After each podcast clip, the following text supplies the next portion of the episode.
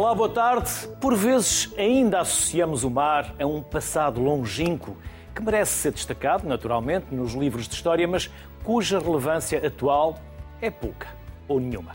Hoje, o que sabemos dos mares e dos oceanos, o que nos pertence, o que nos dá, o que investigamos e o que sabemos afinal.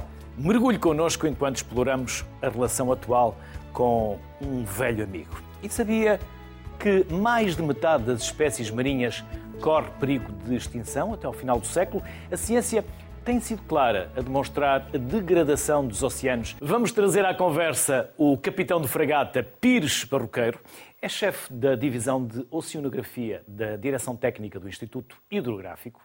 Wanda Brotas, professora da Faculdade de Ciências da Universidade de Lisboa e investigadora do Centro de Investigação Mare.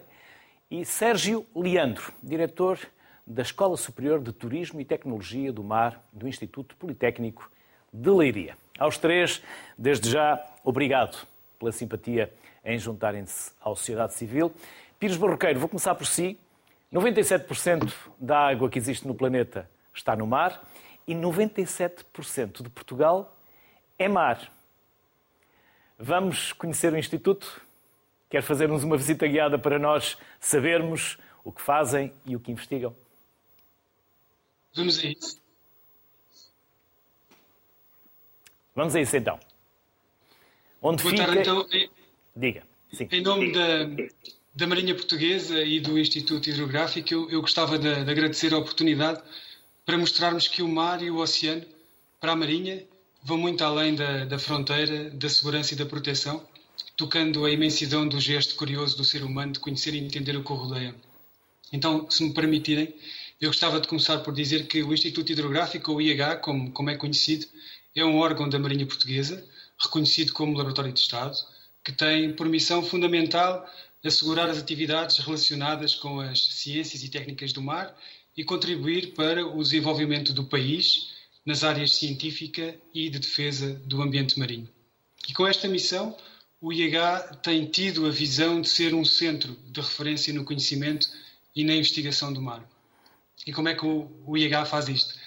O IH procura tornar o seu produto um produto útil e muito a partir da, das parcerias, né? como vimos na, na, reportagem, a parceria entre, entre dois investigadores, o IH procura fomentar a parceria entre institutos e entre instituições que se dedicam ao estudo do, do mar e do oceano. É um produto que seja útil para quem beneficia dele, para quem o usa e que potencie a segurança marítima e a defesa nacional. E também o conhecimento científico, a monitorização do ambiente marinho e o desenvolvimento da, da economia azul. Então, o Luís perguntava onde é, que, onde é que fica, o Instituto Hidrográfico fica no Convento das Trinas, uh, sediado uh, em Santos, e tem uma base hidrográfica, uma extensão, onde tem a, Brigada Hidrográfica uh, implementada, que fica no Seixal. E se, se me permitir, de uma forma rápida, dizer-vos qual é a atividade técnico-científica do IH, em que, é que se, em que é que se dividem os domínios da nossa investigação do, do oceano. A hidrografia e a cartografia, o, o, Instituto Hidrográfico é a Autoridade Nacional para a Cartografia Náutica, a navegação, eh, sentido estrito, a segurança da navegação, e depois as ciências do mar, a oceanografia física, a química e marinha, a geologia marinha, ou seja, no âmbito das ciências do mar, exclui apenas a biologia marinha. Uhum. Já voltamos à conversa. Pires Barroqueiro. Vanda Brotas, há uma relação óbvia entre a investigação e a exploração dos recursos marítimos nos países, nas nações mais desenvolvidas. Exato, é, essa relação é óbvia e também foi, foi óbvio desde, não sei, talvez há, há, há muito tempo, há mais de um século, pelas, pelas potências europeias da altura, que era importante estudar o mar e, e observar o mar para, para retirar os, os recursos. Uh, os recursos marinhos, nomeadamente as pescas. Portanto, essa, essa relação uh, é, é, muito óbvia e nós podemos ver isso. Agora, o que eu queria também dizer agora é que, neste momento, também essa, essas potências com, com maior desenvolvimento económico também veem o oceano de outra maneira, porque agora, de facto, o oceano, há essa consciência muito clara que o oceano é só um e é preciso ser estudado de uma maneira global, de modo que queria também dar essa nota positiva em relação a, ao que se passa agora na atualidade, porque de facto estamos num, num, numa altura muito difícil do, do, do planeta, temos um, enfim, devido ao sucesso da, da espécie humana e, e, a, e, a, consciência plena que os recursos do planeta são uh, limitados. Uhum. E há diferentes abordagens e diferentes metodologias, Wanda? Sim, essa é, é a questão, isso agora, e no, enfim, estudar agora ou investigar ciências do mar é fascinante neste, neste momento, porque há toda uma, hum, uma complementaridade de, de, de metodologias, também como hum, falou o comandante aqui no, do, do, do, hidrográfico, é muito importante a cooperação entre as, entre as várias instituições e nós no, no MAR e na Faculdade de Ciências da Universidade de Lisboa também temos tido muitas cooperações e boas com o Instituto uh, Hidrográfico. De facto, uh, para estudar o mar uh, é, é, muito caro e, portanto, há que unir esforços. Uhum. E as metodologias que se usam agora são, são, são desde, o, portanto, desde, as, desde as, as, as, campanhas, desde o in situ, mas também o satélite, os drones, os gliders, agora há uma série de veículos autónomos eh, que podem eh, colher, colher dados do, de uma maneira espantosa, como, como, como antes não era possível. Portanto, toda, toda essa parte, depois a análise de dados em conjunto, tem, tem um potencial extraordinário para eh, medirmos, para percebermos, para observarmos um, o, o, mar, o, o, oceano, como é agora, e tentar uh, arranjar uma solução para a sustentabilidade do oceano uh, e para enfim, o uso do oceano pe pela, pela população humana. Sérgio Leandro, e pegando nesta última ideia da Wanda Brotas, também é óbvia a ligação entre o oceano e a sociedade, ou pelo menos as comunidades de mais proximidade ao mar. Claramente, eh, sem dúvida. É, antes de mais, obviamente, cumprimentar todos os presentes, agradecer o convite para estar aqui convosco nestes momentos, falar sobre os oceanos, sobre os mares. E, obviamente, que é, quando nós falamos das comunidades costeiras, elas dependem, ou dependeram desde sempre, daquilo que o mar lhes possa dar, não é? E aquilo é, torna-se cada vez mais evidente esta relação próxima com, com os oceanos, esta relação intrínseca com a sociedade, a vários níveis, não é? Portanto, não é só a questão daquilo que é mais óbvio, daquilo que os mares nos podem dar em termos do alimento, mas eh, estamos a sentir claramente que é, o oceano é o grande regulador do clima no nosso planeta. Portanto, isso é, se quisermos, uma das condições eh, primeiras que eh, nós conseguimos encontrar neste planeta para que a vida fosse possível. Portanto, e é, e é claramente nos oceanos que vem, que vem a vida, não é? Mas uh, focando um pouco naquilo que é a relação estreita das comunidades costeiras com os oceanos ou com os mares, uh, para além daquilo que é o alimento, também é, é, foi e será uma, uma, via de comunicação muito importante, não é? Portanto, é através dos oceanos que nós aproximamos os povos. Uh, ainda há pouco, no, no início de, do nosso programa, falávamos daquilo que era a antiguidade e a relação passada dos oceanos com a sociedade, e foi nessa relação passada que nós em termos nacionais, conseguimos ser grandiosos, não é? O descobrir novos mundos. E lá está. Aquilo que foi determinante na altura e que está a ser determinante agora cada vez mais é o conhecimento que temos. E o conhecimento que possa estar disponível à sociedade para, na altura, foi a matemática para a questão da navegação, mas hoje em dia a tecnologia de suporte à investigação científica permite-nos claramente perceber cada vez mais aquilo que é a relação dos organismos entre si, da relação do oceano com a sociedade e daquilo que deve ser o modo de relacionamento da sociedade com os oceanos. Portanto, há aqui uma relação que deve ser estabelecida uh, porque uh, os oceanos sustentam a vida no planeta, não é? E muitas das vezes e como nós. Dizia na reportagem, que... se não houver oceanos, também não vai haver vida. Ponto final. Não vai haver vida. Esta relação de, dos oceanos ou dos mares com a sociedade deixa de existir. Portanto, nós temos que manter esta relação próxima e relação de respeito, não é? Os oceanos, eh, como disse há pouco, a questão do, do, do, do alimento, do clima, mas também nos fornecem água, fornecem, eh, fornecem cada vez mais compostos que são claramente importantes ao nível da farmacêutica, da medicina, e cada vez mais, quando mais nós pesquisamos sobre estes organismos ou sobre esta biodiversidade marinha, mais sabemos do quão importantes são para a nossa sobrevivência neste planeta. Uhum. Pires Barroqueiro, há ainda muito para saber do mar. 90% julgo que continua por conhecer. há um programa para mapear o fundo do mar, que se chama e que consiste em eu julgo que está a falar do CIMAP 2030, 2030. que é do, do mar português. Uh, a atividade do, do, Instituto Hidrográfico ela está organizada em, em, três temas principais: o mapeamento do oceano, a observação do oceano e depois a previsão do oceano.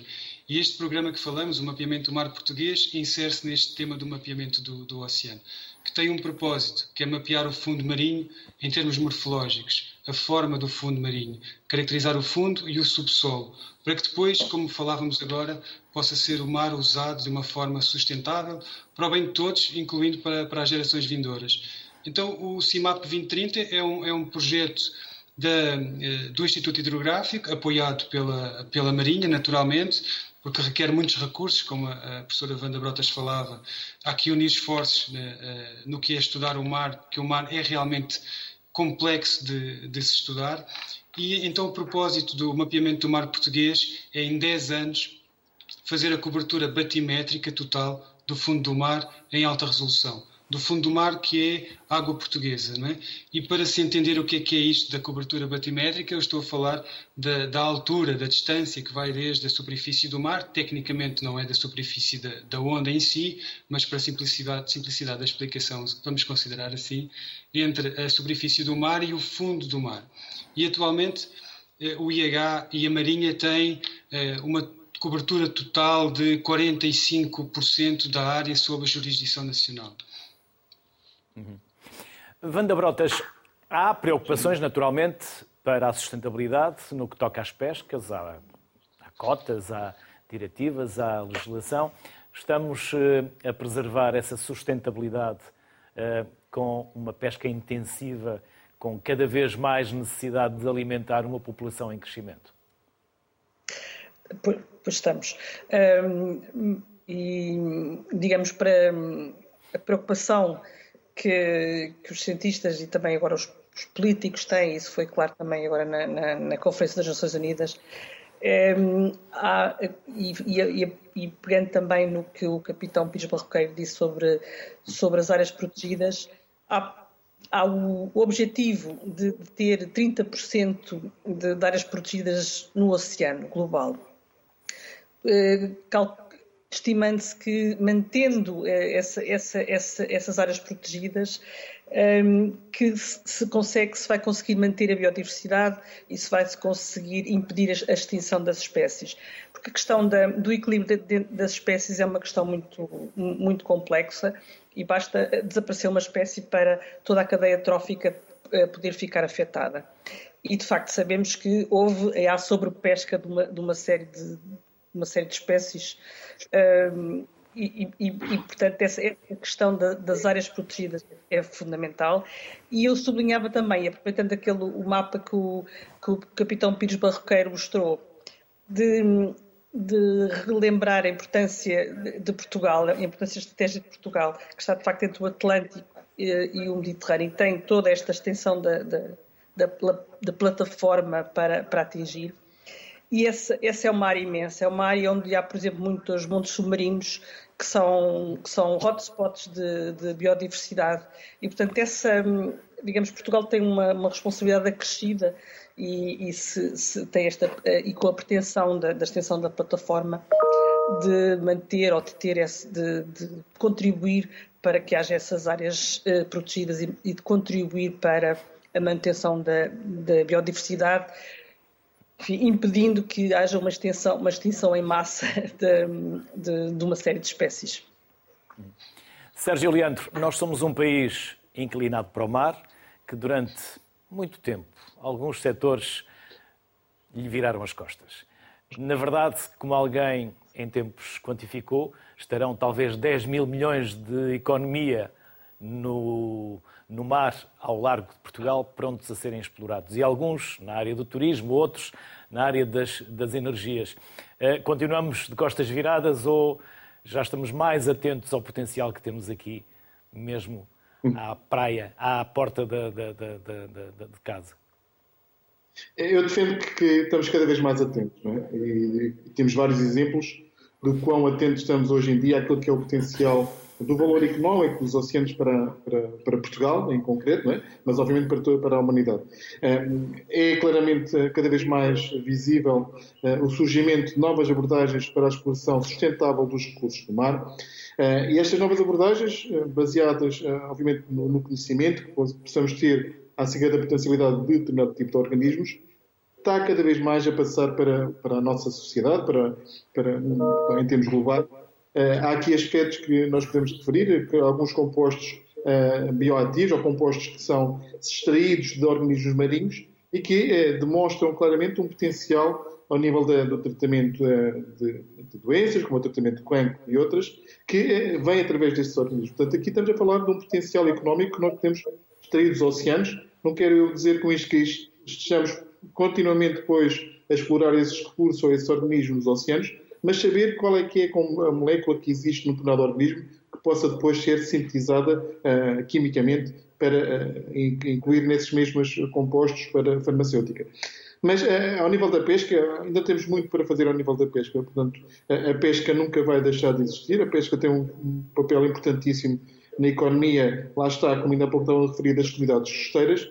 Mas há aqui que, dado o crescente a necessidade de alimentar uma população humana que em breve vai atingir os 10 mil milhões uh, de habitantes no nosso planeta, temos que encontrar formas de alimentar, formas, novas formas de proteína para a alimentação humana e aqui está, novamente, os oceanos, os oceanos também podem ser a chave para esse fornecimento de alimento para, para a população humana. Uh, as algas cada vez mais são motivo também de interesse sob o ponto de vista da sua exploração e mesmo a aquacultura de macroalgas e de microalgas, são elas próprias também eh, fonte de quer proteína, quer compostos ativos podem ser eh, utilizados eh, na nossa, no nosso cotidiano. Mas, para além da, da questão das algas, outras formas, como a questão da aquacultura, uma aquacultura que seja responsável e que equilibre aquilo que seja a extração de proteína dos oceanos, mas também equilibrar o seu próprio impacto que possa causar, é isso que é também o futuro. Nós temos, eh, a aquacultura, nós associamos logo, por exemplo, à produção de peixe, mas a aquacultura de organismos de baixo nível trófico, como falámos ainda há pouco da questão das algas ou dos bivalves, podem ser também uma solução para sustentar esta necessidade de produção de alimento eh, para a população humana.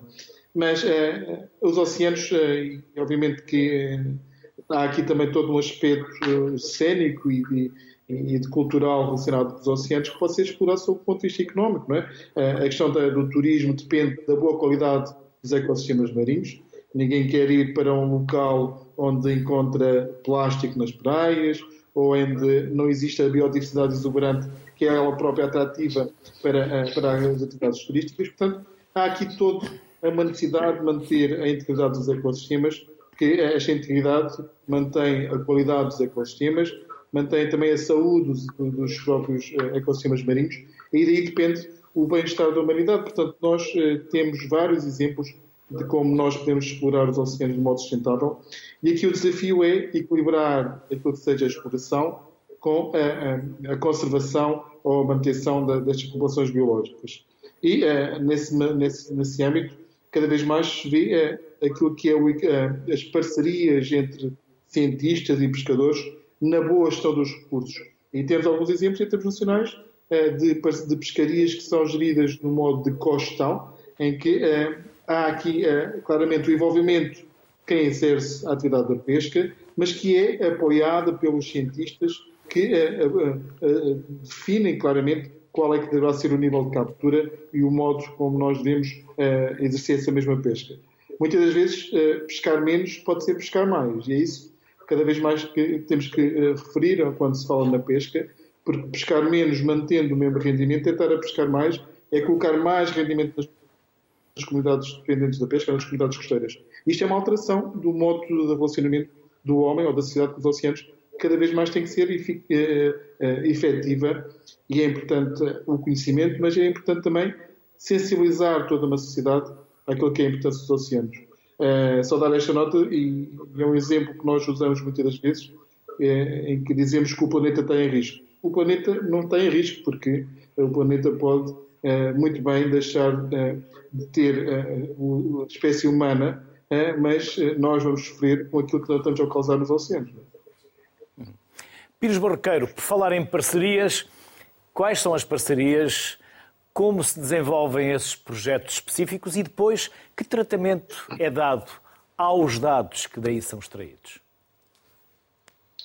Então, eu gostava de, de aproveitar para, para realçar esta, esta oportunidade uh, especial, que é, está aqui o Instituto Hidrográfico, o Instituto Politécnico uh, de Leiria e o MARE, e que estiveram uh, os três envolvidos num projeto que foi o Aquimar, em que o IH, o Instituto Politécnico de Leiria e o MARE colaboraram lado a lado para caracterizar, de uma forma geral, as áreas aquícolas para estabelecimento de culturas.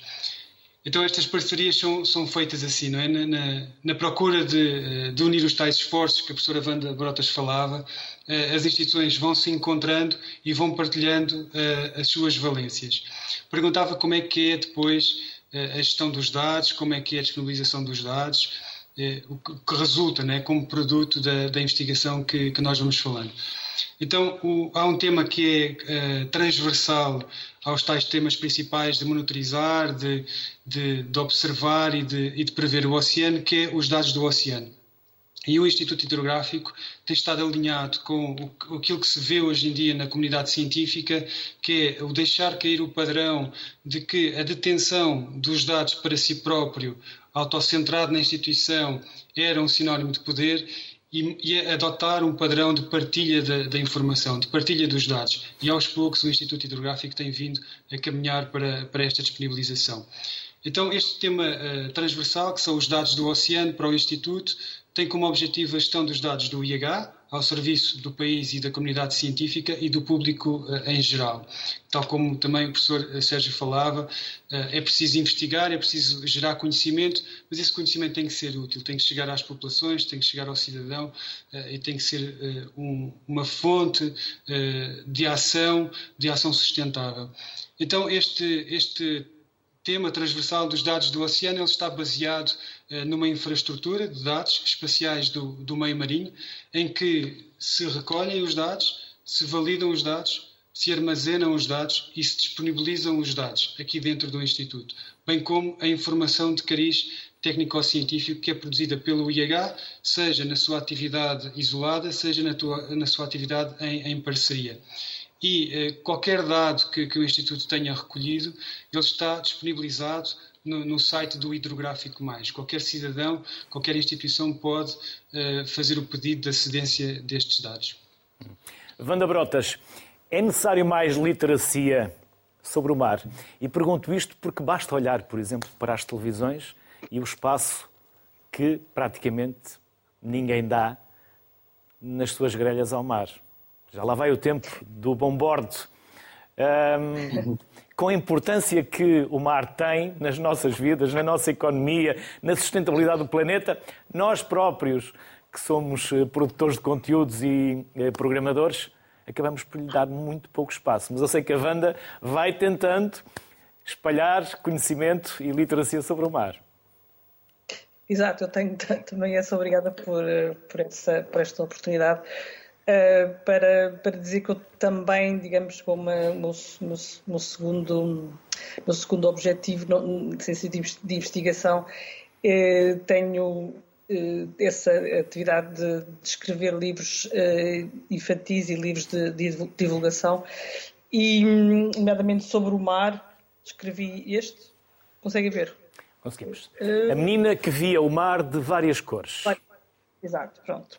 E nessa perspectiva de chamar a atenção de, dos, das crianças, dos jovens, para, para, o que se passa, para o que se passa no mar, para a parte, neste caso era a parte invisível do mar, para as microalgas.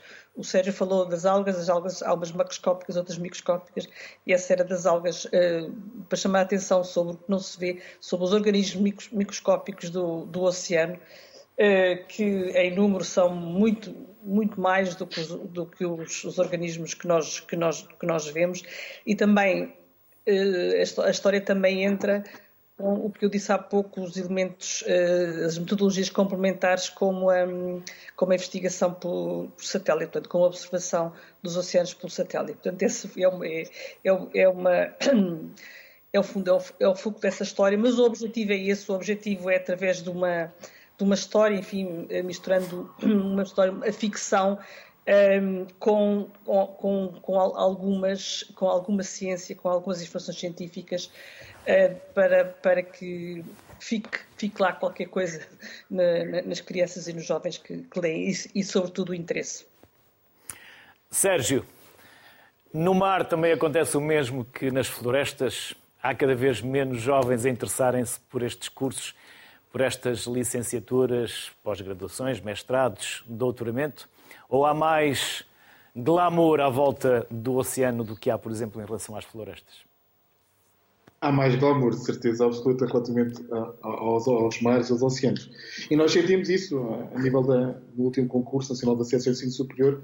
Eh, foi genérico em termos gerais, eh, em termos nacionais. O aumento eh, da entrada de jovens nestes cursos relacionados com, com os oceanos, com a biologia, também com as ciências do mar. Isto é o reflexo daquilo que é a maior atenção também das novas gerações para, para o mar. Não é?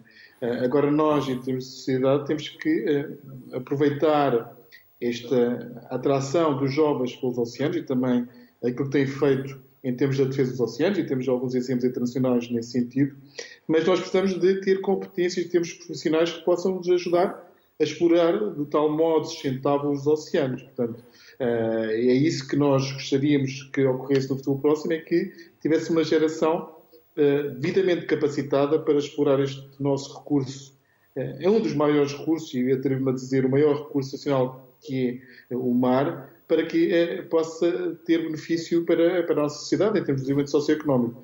Mas lá está, para isso é preciso termos os jovens com as competências, com os conhecimentos, e também toda uma sociedade que esteja alerta para aquilo que deve ser a sua relação com, com os oceanos, não é? Eh, o simples facto eh, do lixo que colocamos nos oceanos, se outrora víamos os oceanos como um grande depósito de lixo, eh, todo e mais algum que pudéssemos imaginar, hoje em dia até os pescadores têm essa consciência clara que não devem ter este comportamento. E isto deve-se ações de, de literacia, como ainda há pouco a professora Wanda Brotas referiu da questão do livro, mas desta informação, da capacitação de toda uma sociedade, para percebermos claramente qual é que é o relacionamento que temos de ter com os oceanos. É? E isso está a ser alterado muito visivelmente e, e, muito tem sido feito quer pela sociedade civil, uh, passa um pouco a, a expressão, mas também por, por, todo um conjunto de entidades que veem claramente aquilo que é a importância dos oceanos.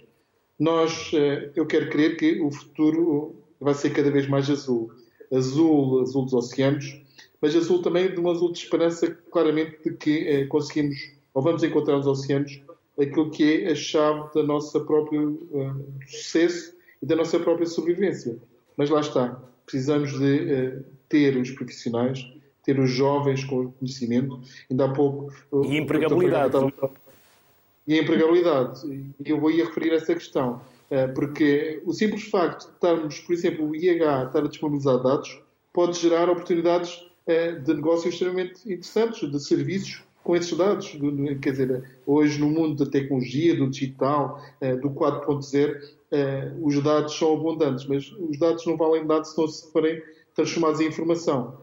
E essa informação de suporte à decisão. E de suporte à decisão de quem? Dos decisores políticos. Portanto, há aqui toda esta necessidade de, de juntar diferentes atores naquilo que é a defesa dos oceanos e a empregabilidade, obviamente, que é um fator decisivo, para quem escolhe uma determinada formação, eh, mas acho que, eh, dadas as oportunidades que estão aqui a surgir, eh, e já tenhamos nós a arte e engenho para aproveitar estas oportunidades que estão a surgir, nós vamos conseguir gerar essa empregabilidade em torno dos oceanos.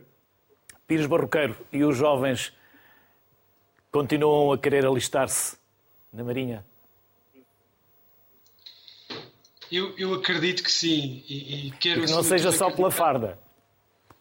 Que, não seja, que seja pelo desafio de, de encontrar o mar, né? acima de tudo isso. Uh, e, e, o, professor Sérgio estava a falar da, da questão uh, da empregabilidade e, e, da motivação dos jovens para, para esta área. E, e eu recordei-me uh, deste, deste tema do, do Instituto, que são as tecnologias da observação do mar. Tem havido um investimento do Instituto na criação de uma infraestrutura âncora para o desenvolvimento de tecnologias de observação do meio marinho.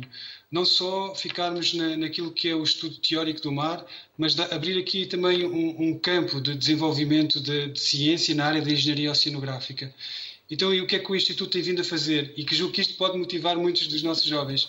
Tem vindo a, alavancar parcerias com universidades que têm centros de investigação tecnológica, eh, tem, tem vindo a alavancar também parcerias com a indústria, especialmente startups, de modo a que se possa dinamizar o desenvolvimento de sensores para observação do meio marinho, incluindo áreas como a robótica, a inteligência artificial e os veículos autónomos, que eu estou em crer que são áreas que acabam sempre por cativar muitos nossos jovens, pode ser também por aqui. Não é? Pires Barroqueiro, Vanda Brotas, Sérgio Leandro, muito obrigado por eh, aceitarem o nosso convite e por terem partilhado connosco conhecimentos e saberes sobre um tema tão importante para a sustentabilidade e para a existência da vida na Terra. Obrigado, bem-ajam pelo trabalho que também têm feito. Muito obrigada, foi um prazer. Muito obrigado. obrigado. obrigado. Vamos trazer mais convidados para esta segunda metade do Sociedade Civil. Cláudia Pascoal é bióloga, professora e diretora do Instituto da Biosustentabilidade. Eduardo Silva investigador do INESCTEC, docente no Instituto Superior de Engenharia do Porto e coordenador do projeto Tridente, e Ana Maria Gomes, docente e investigadora da Escola Superior de Biotecnologia da Universidade Católica Portuguesa no Porto. Cláudia, boa tarde, bem-vinda. Aí na universidade, que projetos têm, que hum, estão em curso sobre o mar e sobre uh, os oceanos? Ora bem, realmente, uh, boa tarde. Obrigada, antes de mais, pelo, pelo convite, pela, pela iniciativa de ter este, ter este evento nesta temática tão, tão relevante. Um, de facto, nós aqui na Universidade do Minho, e nós, que é a representação do Instituto de Ciência e Inovação para a Biosustentabilidade e do Centro de Biologia Molecular e Ambiental, que foi fundador deste instituto, um, nós temos vários projetos, mas a nossa aposta é sobretudo um, numa, numa perspectiva um, complementar e multidisciplinar.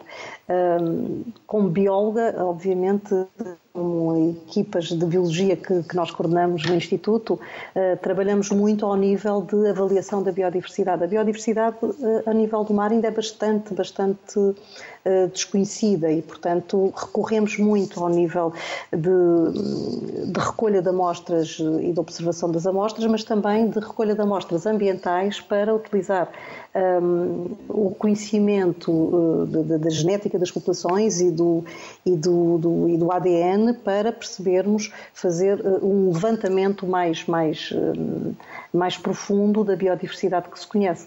E, obviamente, que nós temos consciência que a biodiversidade marinha é muito elevada, uh, mas há muito que ainda realmente não, não se conhece e que pode ter um potencial, e tem certamente, e é dos projetos que nós temos também em curso, de avaliar não só o que existe, mas também para que é que serve, o que é que, o que, é que faz. E trabalhamos também muito em complementaridade com uh, os colegas de engenharia, e esta é um bocadinho a vocação também do nosso Instituto do IBS, uh, porque precisamos também de saberes da engenharia civil e de saberes da, da, da, da microeletrónica e de saberes de, de, toda a sensorização e dos dados de satélite, e portanto conseguimos ter uma informação muito mais robusta do que se trabalharmos apenas cada um nós, uh, por nós na nossa, na nossa capelinha.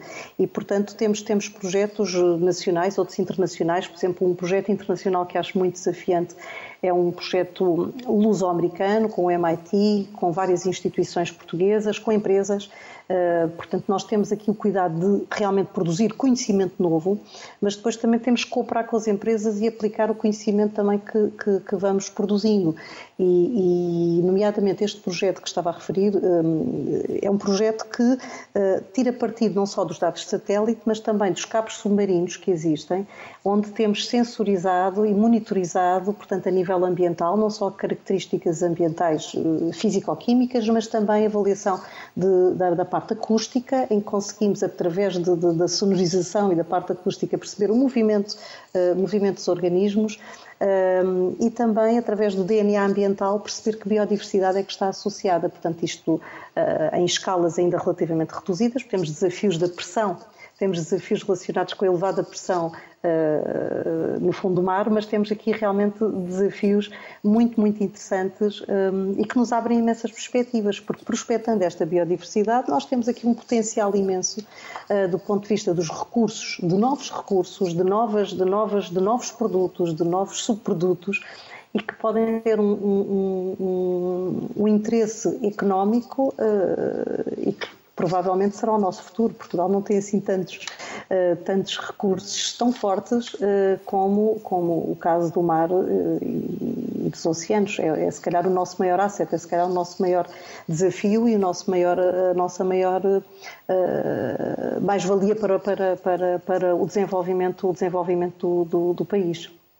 Cláudio, há pouco quando falava dessa proximidade com as empresas, são empresas nacionais, são estrangeiras e se quiser pode dizer quais são uh, e pode uh, desenvolver, se quiser, essas parcerias ou essa partilha e de que forma é que essa informação depois potencia a geração de economia, uh, de postos de trabalho Sim, nós temos, temos alguns, algumas, alguns, alguns dos projetos que, que desenvolvemos são uh, estritamente científicos, porque se nós não tivermos uma base de conhecimento de, de, de, de ciência fundamental, às vezes eu, eu sou muito apologista da transposição do conhecimento ao serviço da sociedade e, e das empresas, mas Nada obviamente nós temos que produzir... dos laboratórios. Exatamente.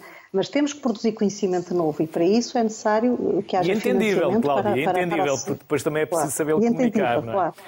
Exatamente, exatamente. Mas depois temos que, de facto, a partir do momento temos algumas bases de conhecimento e, uma, e, começamos a produzir dados e desses dados vão dar informação e que essa informação vai dar conhecimento novo, esse conhecimento tem que ser ao serviço da, da, da sociedade, sem dúvida.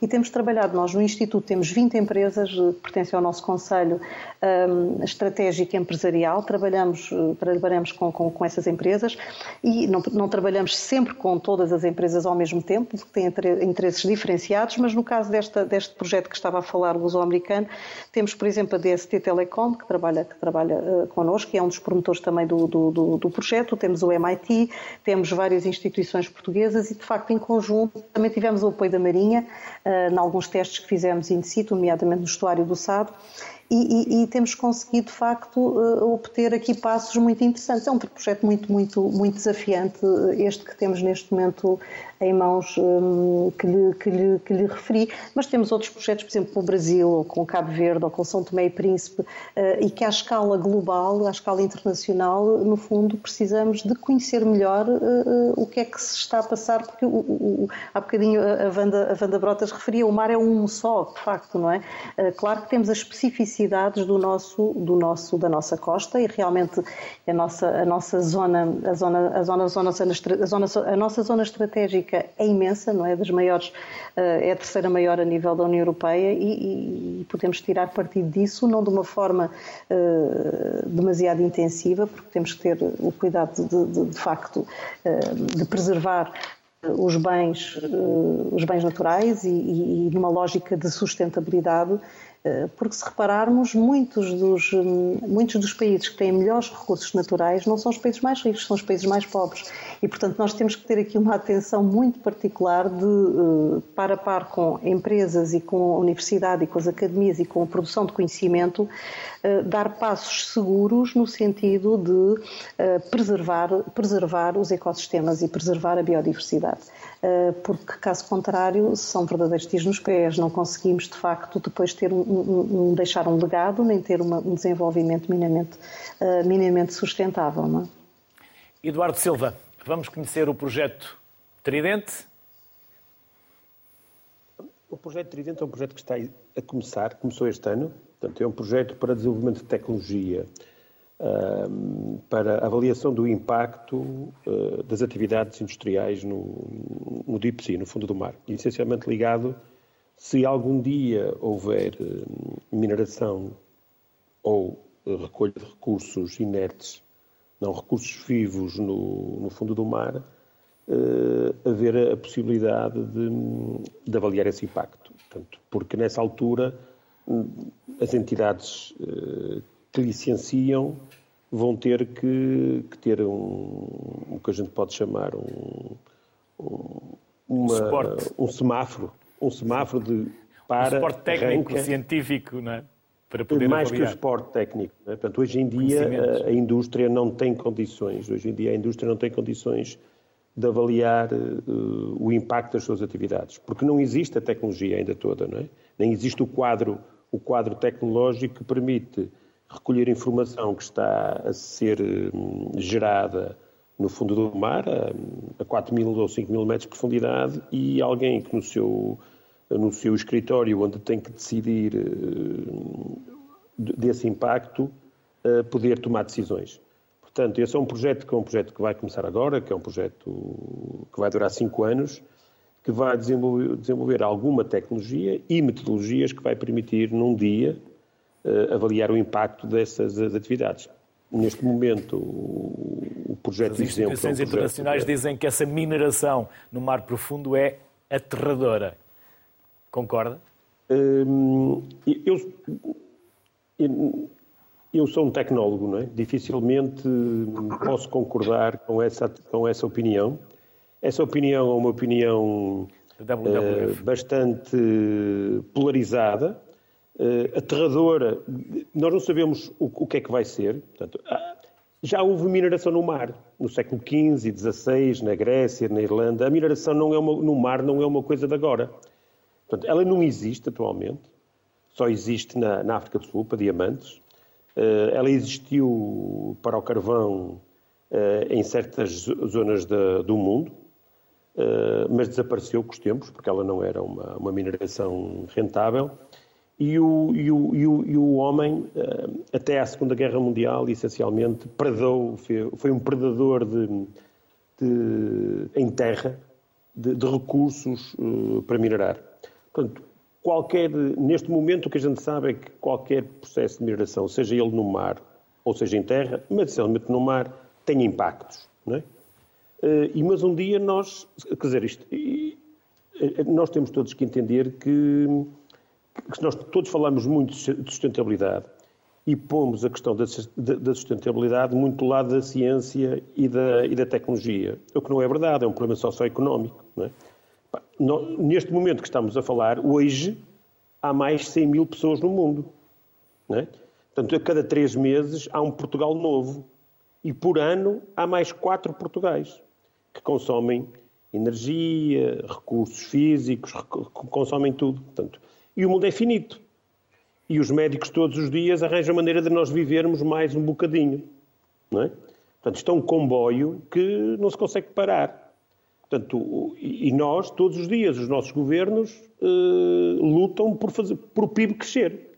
Portanto, toda a nossa estratégia económica é uma estratégia de crescimento com mais recursos e mais energia, com rotações de estoque. Portanto, nós todos vivemos portanto, nesta ilusão de que todos os dias nós podemos todos viver melhor e, e ter, e, e gastar mais e todos os dias nós crescemos. Portanto, e isto vai um dia impactar. Portanto, um dia qualquer quer nós queiramos, quer não, ehm, vamos eh, ir à procura onde, onde há recursos para alimentar esta sede da nossa, da nossa sociedade. Portanto, eh, nós como cientistas e, e, e, como técnicos, neste momento o que nós podemos é, eh, enquanto as decisões forem estas, enquanto as decisões forem socialmente nós queremos ter sistemas económicos que que levem todos os dias ao crescimento e todos os dias melhor, nós só podemos é melhorar a otimização destes recursos.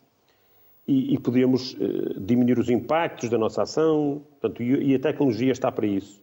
Está para ajudar-nos, uh, está para nos ajudar. Não é? Mas, não, mas isto é uma discussão que nos leva muito longe e que nos tira do, do, do foco da tecnologia. E nós descobrimos há bem pouco tempo que o mar pode ser a solução. Nós estamos a ir buscar mais, queremos ir buscar mais proteína ao mar para não produzir em terra, não é? Porque em terra o consumo do CO2 é elevado. Queremos descobrir novas moléculas, que recursos vivos queremos ir buscar ao fundo do mar.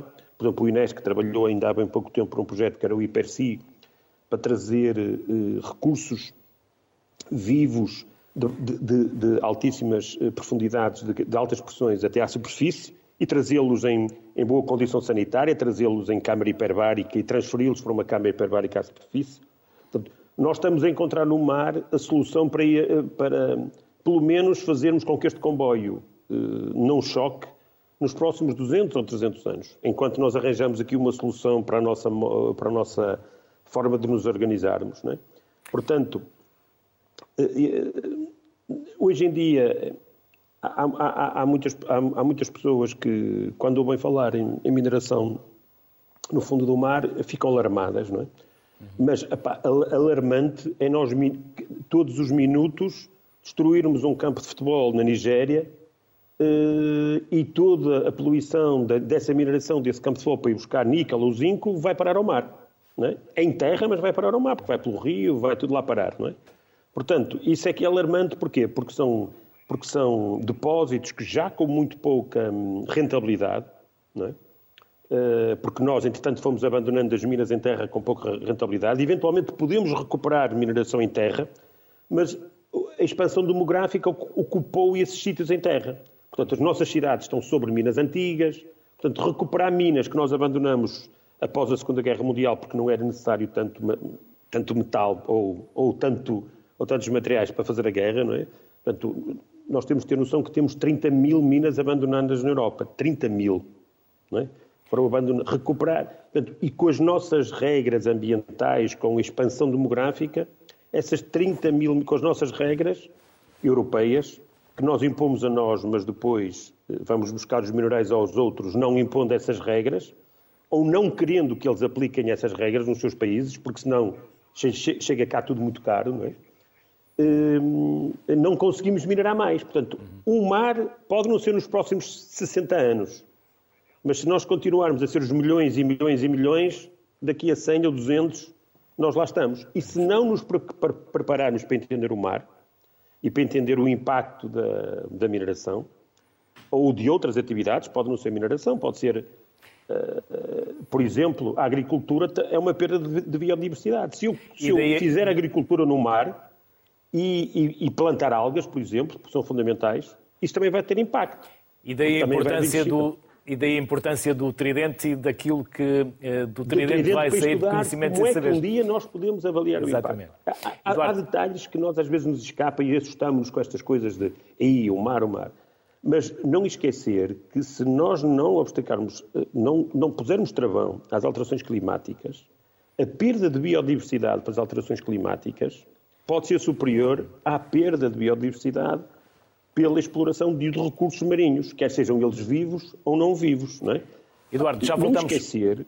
já, já voltamos okay. à conversa. Permita-me só trazer também a Ana Maria Gomes, que já está há algum tempo à espera. Ana Maria Gomes, pegando um pouco no, numa das linhas de raciocínio do, do Eduardo, é preciso também compreender melhor estas pontes entre o oceano e a saúde humana. Depois estamos a falar da saúde alimentar, estamos a falar de cosmética, estamos a falar de tantas, de tantas aplicações daquilo que vem do mar. Boa, boa tarde, efetivamente, e, e, obrigada pelo convite. Antes de mais, eh, é um gosto estar aqui e partilhar eh, esta sessão com os colegas Cláudia e Eduardo, e eu creio que Cláudia e Eduardo também já disseram muita coisa neste domínio.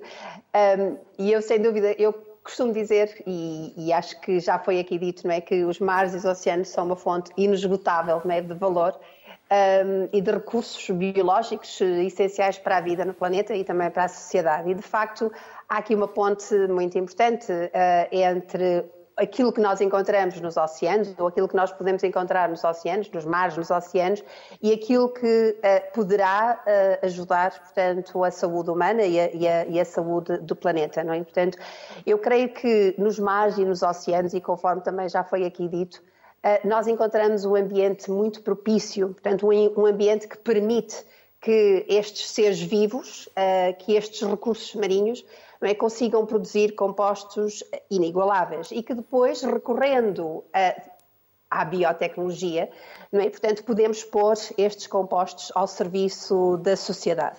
Um, e, e, poderão ser uh, colocados ao serviço da sociedade os mais diversos domínios, não é? Portanto, conforme já disse, e muito bem, não é? Portanto, desde a aplicação na indústria farmacêutica, e nós temos uh, imensos compostos a serem extraídos dos mais diversos recursos marinhos, desde as esponjas, os próprios micro-organismos que nós encontramos em ambientes, ainda agora o Eduardo falava, não é? Portanto, dos micro-organismos que se encontram sobre grandes pressões e que para se adaptarem a esses ambientes hostis, não é? Portanto, vão produzir compostos que nós depois poderemos utilizar em nosso benefício, por exemplo, numa indústria um, química e inclusivamente servirão aqui como, como catalisadores muito interessantes e até com maior eficiência produtiva, com menor impacto ambiental.